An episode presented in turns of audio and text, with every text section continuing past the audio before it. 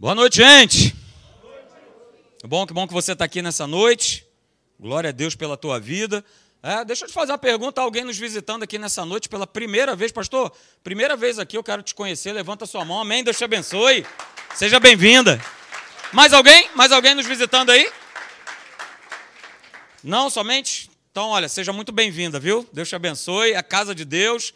Depois, se você quiser, né, o pastor Leandro, no final do encontro aí, com a esposa dele que está chegando agora aí, a Gisele, conversa com você. A gente quer conhecer você um pouquinho melhor, tá bom? E você poder conhecer também um pouquinho a gente, beleza? Vai ser bênção demais, aleluia, né?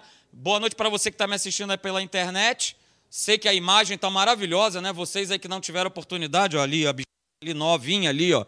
A câmera que, né, vocês, né? Vocês doaram, vocês ofertaram, vocês participaram, ela está ali, ó. É? E se você for perceber a qualidade, por exemplo, do culto de quarta-feira, já foi completamente diferente do que tem sido. Então, louvado seja Deus, eu agradeço a Deus pela sua participação, pela sua vida, é, da gente poder estar tá ofertando é, um culto de melhor qualidade para quem está em casa. E você que está em casa, é, compartilha o link da nossa reunião é, com outras pessoas, com amigos seus, né, colegas de trabalho. Não falta é, é gente, é, e é nessa hora que a gente compartilha, porque a gente recebe tanta coisa tanta besteira, né, do monte de, de, grupos aí que nós fazemos parte, seja de família, de trabalho. Então está na hora da gente compartilhar algo que vai edificar, que vai abençoar as pessoas. Então faz isso. Se você está aí na tua casa, compartilha o link e vai ser bom demais, ok? Queridos, eu tenho falado, bota aí para mim, Meire, eu tenho falado é, é, ao longo aí desses domingos sobre o reino de Deus, né? E eu estava preparado hoje para começar a falar sobre o reino no sentido de um outro sistema. Né? A gente vive num sistema que é completamente diferente do sistema desse mundo, do reino desse mundo. Né? Mas quando você começa a, a estudar um pouco os evangelhos, eu já tinha falado é, sobre isso anteriormente, você vê que Jesus ele está sempre falando do reino de Deus. Sempre ele está fazendo algum tipo de comparação e eu vi uma outra comparação que me chamou a atenção e eu quero trazer isso para o teu coração nessa noite. E a gente tem usado como base, né, dois textos aí, Novo Testamento, dos Evangelhos. O primeiro é esse que você mais do que conhece, né, de cor, Mateus 6:33, que diz assim, olha, buscai pois em primeiro lugar o seu reino e a sua justiça, e todas essas coisas vos serão acrescentadas. E o outro texto está lá em Lucas, capítulo 17, verso 20 e 21, que diz, né, Jesus tendo esse bate-papo aí com os fariseus, e ele foi interrogado por eles, né, quando viria o reino de Deus. Mas aí Jesus responde, olha, o reino de Deus, ele não vem com visível aparência. E nem dirão, ei-lo aqui ou lá está, porque o reino de Deus está dentro de nós. O reino de Deus está dentro de nós. E aí nós falamos no último domingo, não é só para recapitular aí para você, a gente falou a respeito dos deveres no reino de Deus. Se nós estamos num reino, nós temos direitos, mas nós também temos é, deveres, ok? Nós estamos nesse mundo, é, mas nós não fazemos parte do reino, do sistema desse mundo. E aí eu falei no domingo passado, é para você não fazer essa comparação, porque a gente tende a querer fazer essa comparação. É, poxa, aqui no reino terreno, vamos dizer assim, no reino deste mundo, muitas vezes a gente cumpre com os nossos deveres, a gente cumpre com as nossas obrigações e mesmo assim nós não somos atendidos naquilo que nós cumprimos, não é isso? A gente não vê os nossos direitos sendo atendidos pelo cumprimento do nosso dever. Mas eu quero te falar, e eu falei isso no último domingo, no reino de Deus, isso é diferente. No reino do nosso Pai, isso é completamente diferente. Então a gente viu né, no nosso último encontro é que o vencedor, aquele que está inserido no reino de Deus, que é o meu caso e o seu caso, é, é aquele que toma posse do seu direito, e nós temos que tomar posse mesmo do nosso direito, da nossa herança, mas eu preciso, para tomar posse do meu direito, da minha, da minha herança, operar o quê? Através do meu dever. Então há um dever, queridos, no reino de Deus. E nós vimos né, que o primeiro dever no reino de Deus é o que está lá em Mateus 6,33, que é buscar, em primeiro lugar, o reino de Deus. E aí eu mostrei para vocês, né, no nosso último encontro, que buscar o reino em primeiro lugar está falando a respeito de prioridades. Se eu não estabelecer prioridades na minha vida, eu não vou estar colocando o reino de Deus em primeiro lugar na minha vida. E se eu quero viver uma vida abençoada nessa terra, é, eu tenho que compreender esse princípio de cara. Qual é? O poder da prioridade do reino. O poder de priorizar o reino de Deus. E aí nós vimos no nosso último encontro, né, essa frase aí maravilhosa. A maneira como a gente emprega o nosso tempo vai definir a nossa vida. Como a gente tem empregado o nosso tempo? Fala para mim. Como é que a gente tem empregado o tempo que Deus coloca disponível para cada um de nós? A gente tem colocado né, o reino em primeiro lugar, porque a gente foi criado, eu falei isso aqui para vocês, nós fomos criados para nós vivermos de uma forma produtiva para Deus. Agora eu só vou viver produtivamente para Deus se eu estabelecer prioridades. Ok? Pastor, o que é prioridade? É a coisa principal, é aquilo que é mais importante, é aquilo que é essencial. Ok? E aí eu falei também né, que a maior tragédia da vida não é a morte, mas sim viver sem propósito ou com as prioridades erradas. Essa é a maior tragédia na vida. É eu viver debaixo, de não estar debaixo de nenhum propósito, ou então estar com as prioridades totalmente bagunçadas, totalmente desorganizadas na minha vida. Ok? Nós falamos, né? A gente que tem que estar sempre ciente que tudo falando de colocar o reino em primeiro lugar, tudo vai estar tentando disputar esse tempo. A tua família, o teu trabalho, a igreja, o celular, a rede social, a televisão, o jogo de futebol, enfim, tudo vai querer tirar essa prioridade, para que você dê a prioridade para outra coisa. E aí, por conta dessa prioridade, é que você vai viver é, a tua vida. Ok? A gente gosta muito do segundo, da segunda parte do verso, né? Que todas as coisas serão acrescentadas, que nós vamos viver bem sucedido. Mas desde lá, do verso 25 de Mateus 6, Jesus ele está sempre mostrando: olha, não andeis ansiosos. Não andeis ansiosos pelas coisas, pela roupa, pela comida, pela bebida, pelo que vai acontecer. Cara, busque em primeiro lugar o reino de Deus. O reino de Deus é mais importante que todas essas coisas. E por isso nós falamos né, que buscar primeiro o reino de Deus precisa ser a nossa principal motivação, a, a motivação principal da nossa vida sobre a face da terra. Enquanto nós estivermos aqui respirando fôlego de vida, a nossa motivação tem que ser a busca do reino e não de outra coisa, e não de pessoas, de bens. Isso, como o próprio Senhor Jesus declarou, será acrescentado.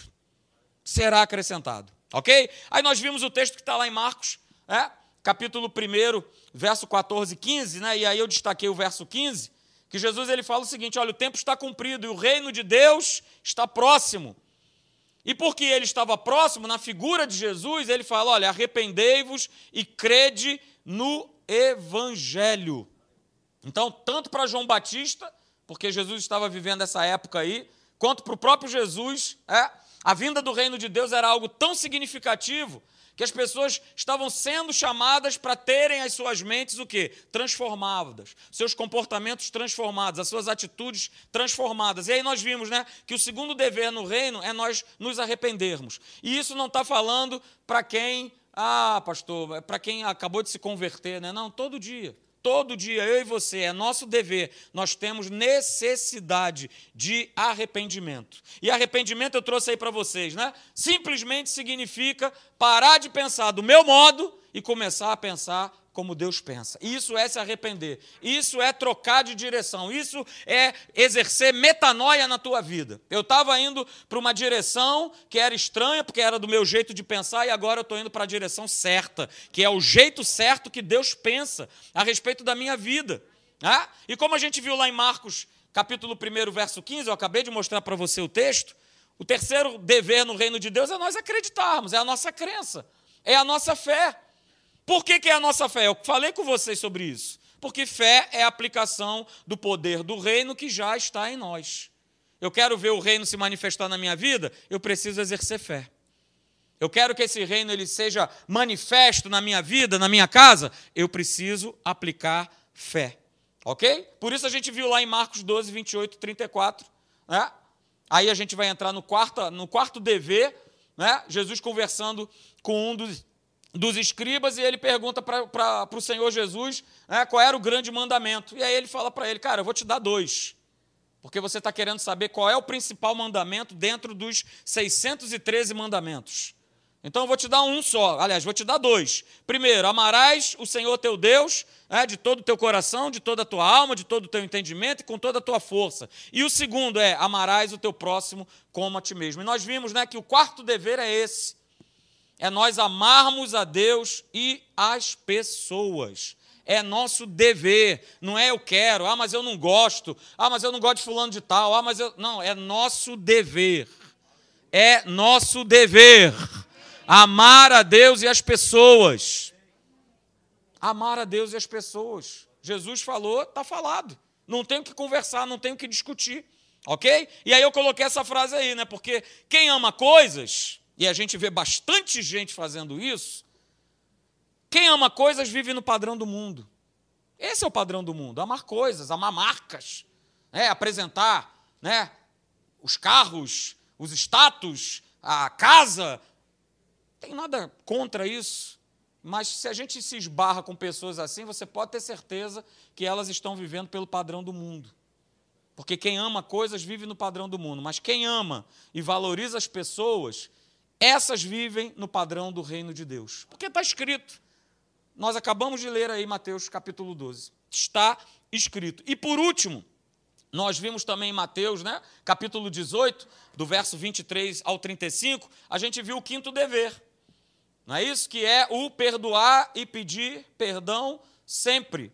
Ok? E nós vimos, isso é legal a beça, que as ofensas das pessoas contra a gente, elas não são nada. Elas não significam nada é, em relação às ofensas que o nosso Pai, as nossas próprias ofensas que o nosso Pai Celeste teve que perdoar e não levar em conta. Então pense sempre nisso quando você se sentir traído, enganado, passado para trás, e então, olha, não tem jeito, eu não perdoo, eu não perdoo, eu não perdoo. Mas vamos olhar para a nossa própria vida e ver o que Jesus não levou em conta. Não é isso? Ele não levou em conta. Talvez você não tenha sido nascido num, num, num lar cristão. E talvez você, né, no passado, poxa, pastor, eu tenho até vergonha de falar. Pois é, Jesus, ele, ó, perdoou tudo isso. Se você for falar, ah, mas, ah, mas Senhor, você lembra que ele vai falar, eu não lembro mais. Por que, que ele não lembra mais? Porque ele já apagou, ficou para trás, ficou no passado. Então guarde sempre isso, queridos. É? Essa é a grande premissa bíblica, que se a gente perdoa, nós seremos perdoados. E esse texto fala é, justamente sobre a falta de perdão. E quando a gente não perdoa, é? Quando a gente não libera perdão, quando a gente não pede perdão, veja aí, é? nós ficamos aprisionados. E quantas pessoas têm morrido de doenças que o cara é revirado do avesso, faz exame para tudo que é lado e o médico chega assim: olha, você não tem nada. Não, como eu não tenho nada, mas está doendo isso, tem sintoma daquilo, tem aquilo outro, tenho isso, tem aquilo outro. Pois é, mas fisicamente você não tem nada. E o perdão, é, a falta dele, é uma das causas é, do nosso corpo, muitas vezes, somatizar algo por conta de nós não liberarmos perdão ou de nós não pedirmos perdão para alguém. Então, guarde isso, guarde esses cinco deveres do reino, né, que são os principais, existem outros. Né, servir a Deus é um dever, ok? Dar né, no reino, a gente vai ver isso mais para frente, é o nosso dever. Mas fique com esses principais aí que vão abençoar a tua vida. Né? Hoje eu quero ver contigo, né? e aí eu quero ver contigo esse texto aí, que foi justamente onde eu me deparei. Mais uma vez, Jesus fazendo a comparação do reino com alguma coisa. É? Então veja o que está escrito lá em Marcos capítulo 4, verso 26. Diz assim: olha, o reino de Deus, olha ele fazendo a comparação. O reino de Deus é assim como se um homem lançasse a semente a terra. Mais uma vez, Jesus está fazendo a comparação. E depois, se você continuar o texto, você vai vendo, você vai ver ele comparar o reino de Deus também a um grão de mostarda. E ele vai fazendo essas comparações, queridos. Então, dentro dessas diferentes comparações sobre o reino nos evangelhos, né? Jesus ele afirma que o reino de Deus é como uma semente lançada à terra. Não é só uma semente, nem só a terra, mas é uma semente lançada na terra. E aí, lá, lá em Lucas 8, se você está anotando, aí eu vou passar para você o dever de casa, o nosso homework. Lucas capítulo 8, do verso 11 ao verso 15. Anota aí que eu não vou abrir, não. Mas você pode ver depois em casa. Jesus ele declara né, que a semente, e você sabe disso, é o que? É a palavra de Deus. E ele também afirma nesse texto aí que eu passei o dever de casa, que essa terra é o que? É o coração do homem. É o coração do homem. Então, queridos, a gente pode chegar à seguinte conclusão, né? No reino de Deus, veja, assim como a semente, ela precisa de um solo, da mesma forma, a palavra de Deus, ela precisa do coração do homem. Ele fez a comparação: reino, semente e terra. Então, se ele fez essa comparação, a gente chega nessa seguinte conclusão. Da mesma forma que a semente precisa do solo, é, a palavra de Deus precisa do coração do homem e o homem precisa da palavra, dessa palavra viva. Aleluia! E é necessário né, que essa palavra, a palavra do reino, a palavra de Deus, ela interaja com o nosso coração.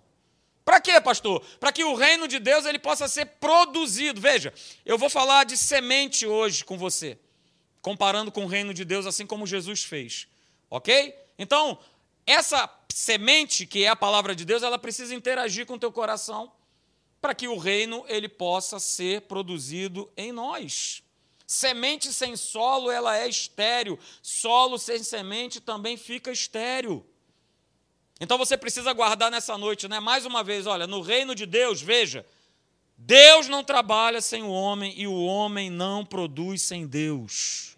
Eu vou repetir: Deus não trabalha sem o homem e o homem não produz sem Deus. Lê do engano achar que nós fazemos alguma coisa, que nós temos força para fazer alguma coisa. Jesus já declarou, Evangelho de João, capítulo 15, verso 5. Olha só: sem mim nada podeis fazer.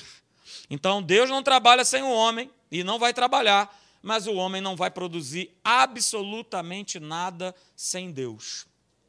E aí, como a gente está falando de semente, né, a gente vai ver algumas propriedades dessa semente, que Jesus ele compara né, a palavra de Deus. A gente vai ver quatro propriedades dessa semente, ou seja, da palavra, fazendo essa analogia que Jesus fez do reino com a semente e a terra, a gente vai ver quatro propriedades. A primeira delas é essa aí, ok? A semente, né, que você já sabe que é a palavra de Deus, ela sempre, diga sempre, ela sempre é viva e cresce e desenvolve. Sempre. A semente, a palavra é sempre viva e ela vai sempre crescer e desenvolver. Aleluia. E aí eu peço que você abra comigo, por favor, lá no livro de 1 Pedro. Abra lá. 1 Pedro, capítulo 1, verso 23. E Pedro vai justamente dar essa declaração, falando a respeito também de semente.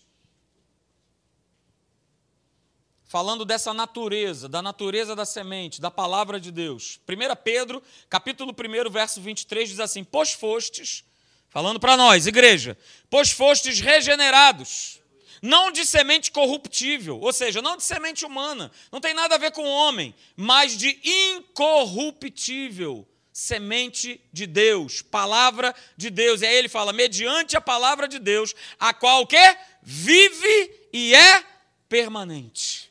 Ela é viva, ela cresce, ela desenvolve e ela é permanente. Então, queridos, a palavra de Deus, comparando com uma semente, o reino de Deus comparando com uma semente, ele é vivo, ele é perfeito, ele é incorruptível. Daí a gente pode chegar né, à seguinte conclusão, veja, anote aí, por favor, o que Deus produz em nós será sempre vivo, perfeito e permanente. Você pode repetir comigo? O que Deus produz em nós será sempre vivo, perfeito e permanente. Vivo, perfeito e permanente. A palavra é viva.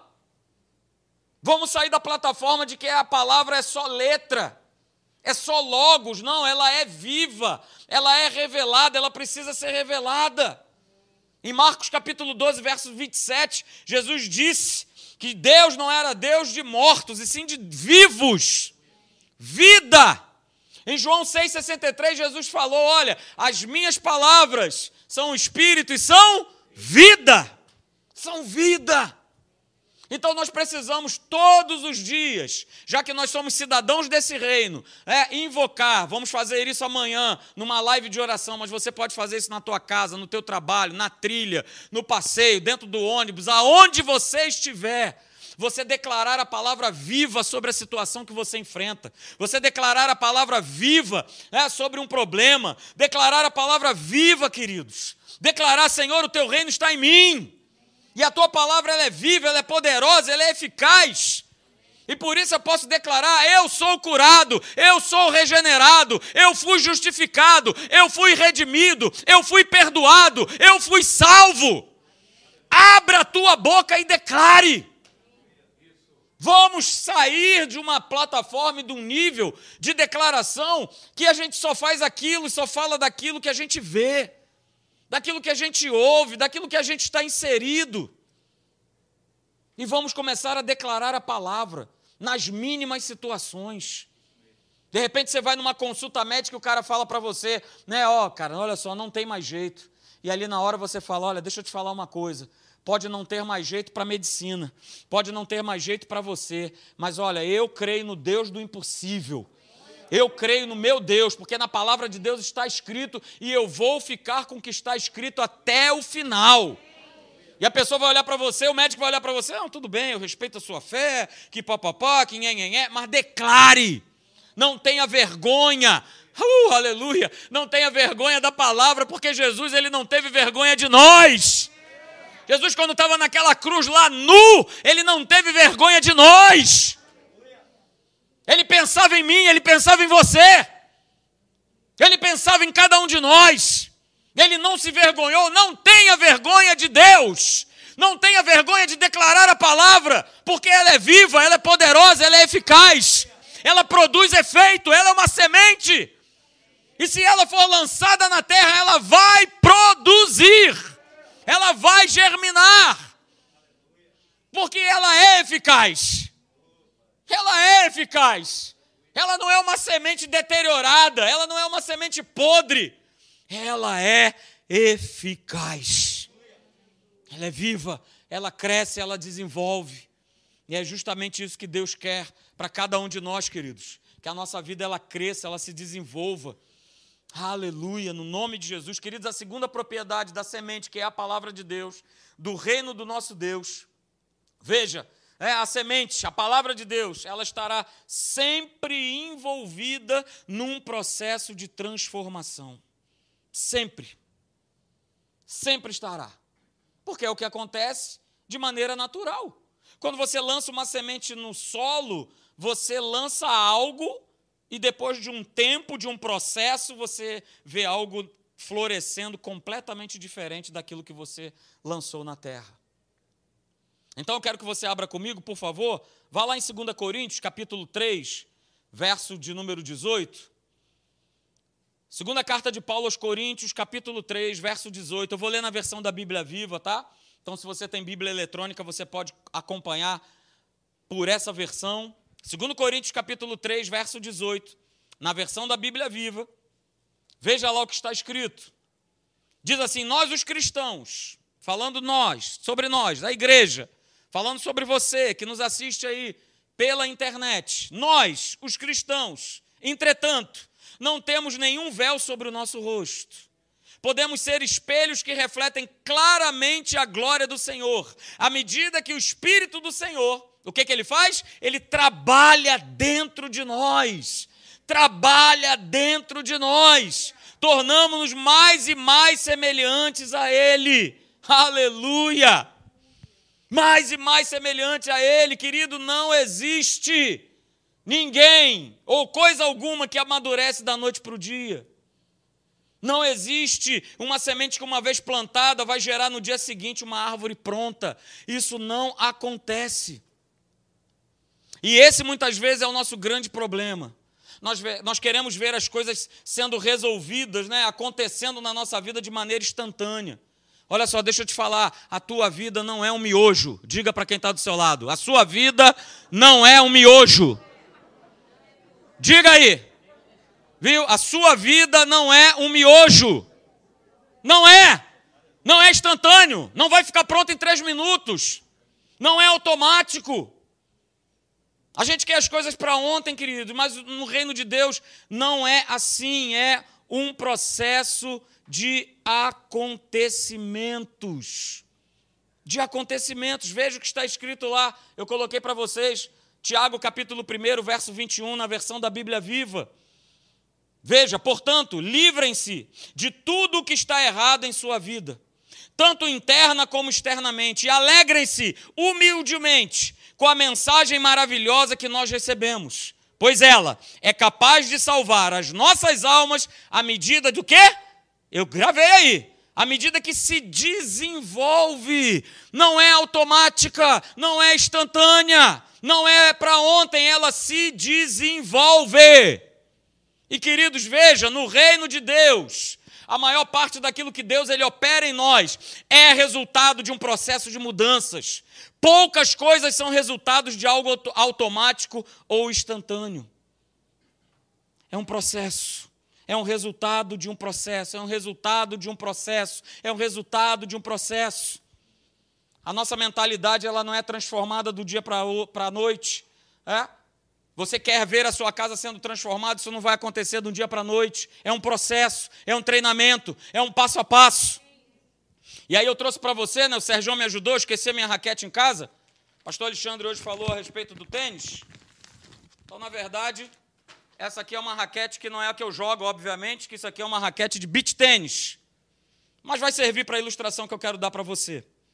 Tá? É um processo. Ninguém aprende, ninguém começa a jogar tênis é, fazendo todos os movimentos e jogando de maneira perfeita. É um processo. Eu me lembro quando eu comecei a aprender a jogar lá na Namíbia, eu jogava assim. Ó. E certamente, se você for pegar uma raquete de tênis, você vai fazer exatamente isso. Você vai devolver dessa forma. Mas aí você vai o quê? Se exercitando, você vai treinando, você vai tendo aula, e aí você né, vai percebendo que o movimento ele muda. O movimento ele muda. O jeito de você pegar na raquete ele muda. É isso? Então o movimento, você bate na bola e traz aqui. Você bate na bola e traz aqui. E aí você vai se aperfeiçoando e você começa já a fazer os famosos slices. É? E você vai crescendo, mas é um treinamento, é um exercício.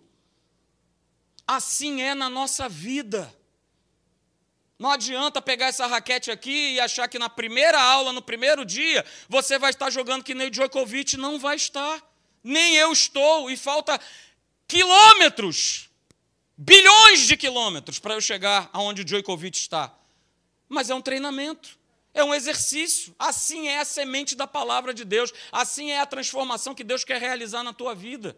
Não é da noite para o dia, não é de uma hora para outra, mas é um processo. É um processo de mudança, assim como a gente lança uma semente no solo e ela leva um tempo para germinar, assim são as coisas que nós esperamos que aconteça nas nossas vidas. Assim são as coisas, queridos. Há um processo. Então, olha bem para essa raquete aqui, que é para você não esquecer. No final das contas, você vai esquecer quase tudo que eu preguei aqui nessa noite. Mas eu tenho certeza que o exemplo da raquete, ela vai ficar no teu coração, que é um processo. A palavra de Deus, ela é um processo na tua vida. Mas olha, não deixe de treinar, não deixe de ir para a quadra. É? Não deixe de chegar lá, ó, ela é testemunha. Seis horas da manhã eu já estou no aterro do Flamengo. Duas vezes na semana. Opa, então né, o processo está ficando o quê? Cada vez? Está cada vez melhor. Né? Um dia desse passou um camarada que jogava comigo lá, ficou assistindo lá. Quando a gente terminou de jogar, ele falou: Poxa, você está jogando melhor, né? Aí eu falei: Claro, agora eu estou vindo duas vezes por semana aqui jogar, tem que melhorar, não é possível. Não é isso? Aí você vai corrigindo o movimento, né? você vai corrigindo a batida na bola, você vai dando né, efeito na bola e você vai cada vez mais estando melhor. No reino de Deus é a mesma coisa. É um reino de expansão, de crescimento, mas Deus conta comigo e com você. É a nossa parte ir para essa quadra e levantar essa bola e dar um saque, um ace na cabeça do inferno tacar essa bola na cabeça do inferno. E vou te falar, cara, bola de tênis dói. Ela dói. E quando eu tiver, né, frente a frente com o inferno, eu vou mirar, você sabe aonde, que vai doer mais ainda nele. Se ele tem isso para ser mirado, eu vou dar na, nele com vontade. E é assim que você tem que viver. Essa é a tua vida. Então, olha, aquilo que Deus tem para fazer não se desespere. Dentro do seu tempo, vai acontecer, vai chegar, no nome de Jesus. Aleluia. Glória a Deus. Terceira, queridos. Terceira propriedade da semente. Ih, Mary, bota aí para mim. Aleluia. É isso aí. Terceira, é a semente, ela é cheia de vida e poder. Aleluia. A semente, a palavra que você tem no teu coração, ela é cheia de vida e de poder. Você já parou para pensar, queridos, um, um pequeno grão, uma pequena semente, daqui a pouco você vê uma árvore na nossa compreensão natural, é, essa conta não está certa. Como é que algo tão pequenininho pode produzir algo tão grande? Assim é o reino de Deus. Veja, Hebreus capítulo 4, verso 12, a primeira parte do verso. Veja, veja o que, que o autor aos Hebreus ele fala. Ele fala assim, olha, porque a palavra de Deus ela é o quê? Ela é viva e eficaz. Uh, ela é viva e eficaz. Você pode repetir? Ela é viva e eficaz. Aleluia. Na Bíblia Viva, veja o que, é que ela diz. Porque tudo quanto Deus nos diz é cheio de força viva. Cheio de força viva, queridos. Queridos, todas as palavras de instrução, todos os mandamentos, todas as promessas, todos os conselhos de Deus na Sua palavra estão cheios de vida e poder.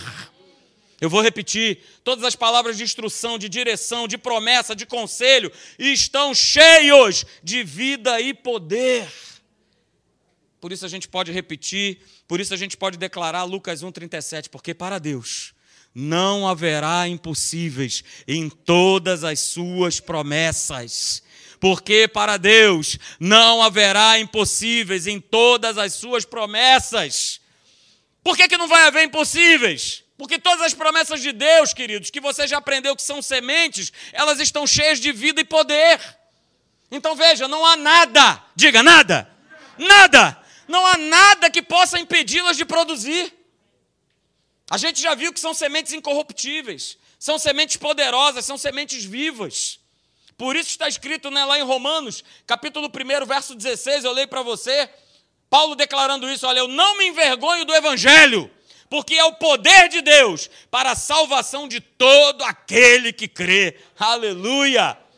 Não se envergonhe, não se envergonhe da palavra, não se envergonhe de declarar. Isaías 53, verso 4: Certamente Jesus levou sobre si as minhas enfermidades e as minhas dores, ele levou sobre si.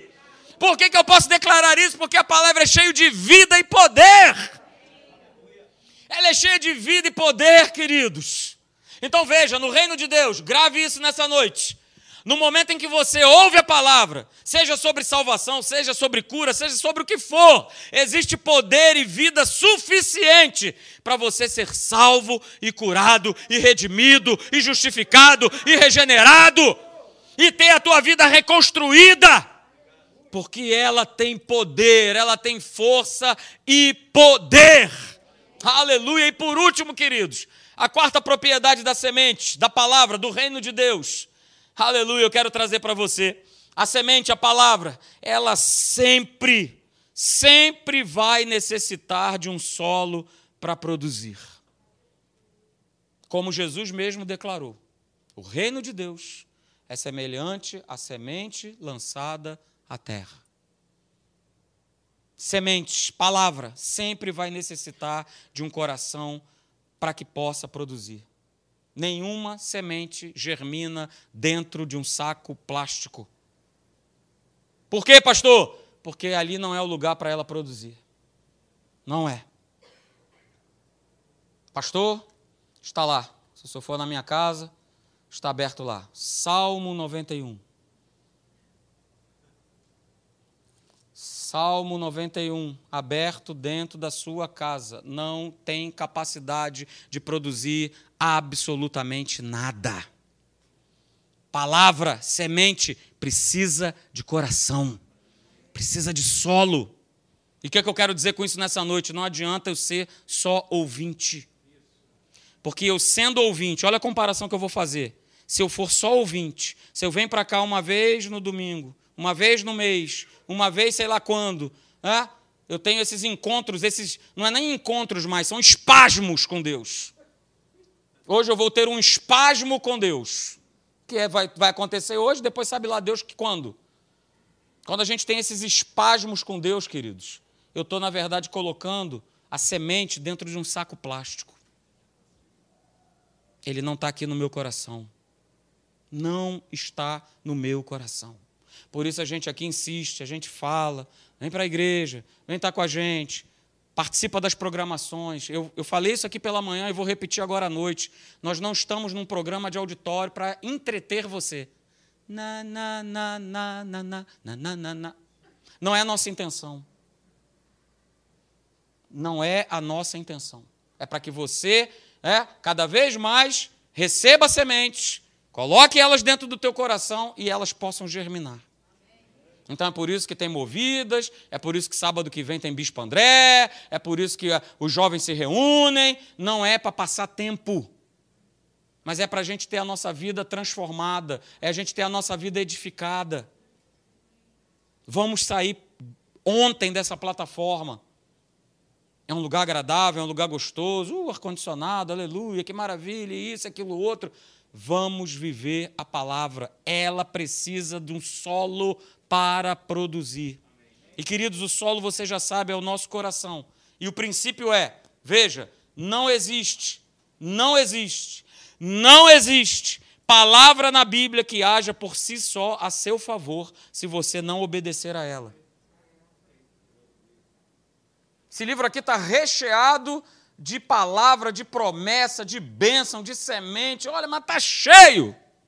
Mas não vai agir por si só se você não der ouvidos, não der crédito, não responder, não obedecer a ela. Não tem como. E veja, né, a gente está falando de obediência. Obediência, que é fruto de fé, vai liberar vida e poder que existe na semente. Como é que eu faço para liberar vida e poder de uma semente natural? Tem que regar, tem que ter a condição climática, o sol, a chuva e tal. Pois é, no nosso caso, é obedecer é nós exercermos a nossa fé. Fazendo isso, a gente vai liberar esse poder que existe na palavra, na semente. Então veja, queridos, no momento em que você toma posse, que você toma posse de uma promessa de Deus, que você obedece, que você crê, nesse momento, o poder vivo e eficaz da palavra de Deus, da palavra viva, ela começa a agir na sua vida. Pastor, mas eu ainda não estou vendo. Beleza, quando você lança uma semente na terra, você fica vendo o que, que acontece lá dentro da terra? Não, mas está sendo trabalhado, não está? O processo está acontecendo, não está acontecendo? Está. Está acontecendo. E dependendo da semente, vai haver um tempo de frutificação. Assim é a nossa vida, queridos. Você pode não estar tá vendo, eu quero declarar com ousadia e autoridade nessa noite, na tua vida, no nome de Jesus. Você que tem plantado, Ninguém tem visto o teu plantio. Ninguém tem visto o teu plantio. Eu declaro na autoridade do nome de Jesus sobre a tua vida que você vai colher. Você vai colher. Você vai colher. Mesmo que você ainda não esteja vendo. Você vai colher. Mesmo que você não veja mesmo que você não veja. E aí a gente poderia, né, até se a gente pudesse ter esse bate-papo com Deus, né, de pedir a Ele alguma coisa, a gente está falando de semente. Então vamos imaginar que a gente virasse para Deus e falasse assim: Deus, eu queria que tu me desse, que você me desse um, um limoeiro. Porque eu gosto muito de limonada. Alguém gosta aqui? Uh, aleluia. Hoje eu tomei uma limonada suíça maravilhosa, aleluia. Glória a Deus, maravilha, né? Então vamos lá, Senhor, me dá um limoeiro porque eu gosto do tal do limão. E Jesus já falou, Deus já falou para você: olha, já te dei. Mas aí a gente entra numa uma outra pergunta: Ué, Senhor, mas cadê o limoeiro que eu te pedi? Cadê o limoeiro? Eu não estou vendo. E aí Deus vira-se para nós e fala assim: Olha só, o limoeiro está na tua mão. O limoeiro está na minha mão. Está na sua mão, está nas nossas mãos. É na, é, na minha mão? É, Deus já falou para você nessa noite: está, está na sua mão. Ah, Deus, mas isso aqui é uma, é uma semente de limão. Pois é, E aí Deus responderia para mim e para você: é, olha só, se você crer, se você obedecer, se você trabalhar essa semente, você vai ver ela se transformar num lindo e num grande limoeiro. Deus estaria dizendo: Olha, Marcelo, eu já te dei o limoeiro através da semente. Eu já te dei o filho que você tanto espera através da semente. Não sei por que eu estou falando isso aqui agora. Eu já te dei o emprego que você tanto sonha. Eu já te dei. Já foi dado, já foi liberado. Toma posse, porque a semente está na tua mão. Está na tua mão. Então, queridos, o que eu quero dizer para você nessa noite, fique de pé, por favor. O reino de Deus ele já está pronto. O reino de Deus ele já está pronto. Totalmente pronto. Completamente pronto. E as sementes, elas estão nas nossas mãos. Mas Deus, ele já olha para cada um de nós, né, que estamos dentro do seu reino, e ele, por exemplo, ele já vê a árvore prontinha. Prontinha a árvore do perdão, está ali prontinha. Pronta, pronta, pronta. Porque já foi providenciada pela palavra. Olha, Deus já olhou para mim e para você e já viu ali a árvore da cura. Prontinha. Prontinha. Ah, pastor, mas, mas eu ainda não vi. A semente está na tua mão. A semente está na nossa mão. Olha, já está aí prontinha, por exemplo, a árvore da proteção. Já está feita, já está pronta. Ah, pastor, mas às vezes eu me sinto assim, eu me sinto assado. A semente está na tua mão. Olha, tem uma outra árvore aí pronta aí na tua vida, é? que é a árvore da salvação de todos os teus familiares. Já está pronta. E sabe o que é melhor? A semente dessa árvore já está na sua mão. O Senhor já te confiou isso, porque eu só preciso crer no Senhor Jesus para que toda a minha casa seja salva. Olha, eu já vejo na tua vida a árvore da provisão. Ela já está estabelecida, ela já está frondosa, ela já está crescida, ela já está maravilhosa. Pastor, mas eu ainda não vejo. Porque a semente está na tua mão. Lança essa semente. O reino de Deus é comparado à semente lançada ao solo. Não adianta ficar com ela na tua mão, porque ela não vai produzir. Mas se você lançar, né? E eu lanço aonde? Em você mesmo, no teu coração, na tua vida, ou sobre a vida de alguém. Se você fizer isso, você vai ver essas sementes germinando. Você crê nisso? Amém? Amém? Então coloque a mão sobre o teu coração, eu quero orar por você.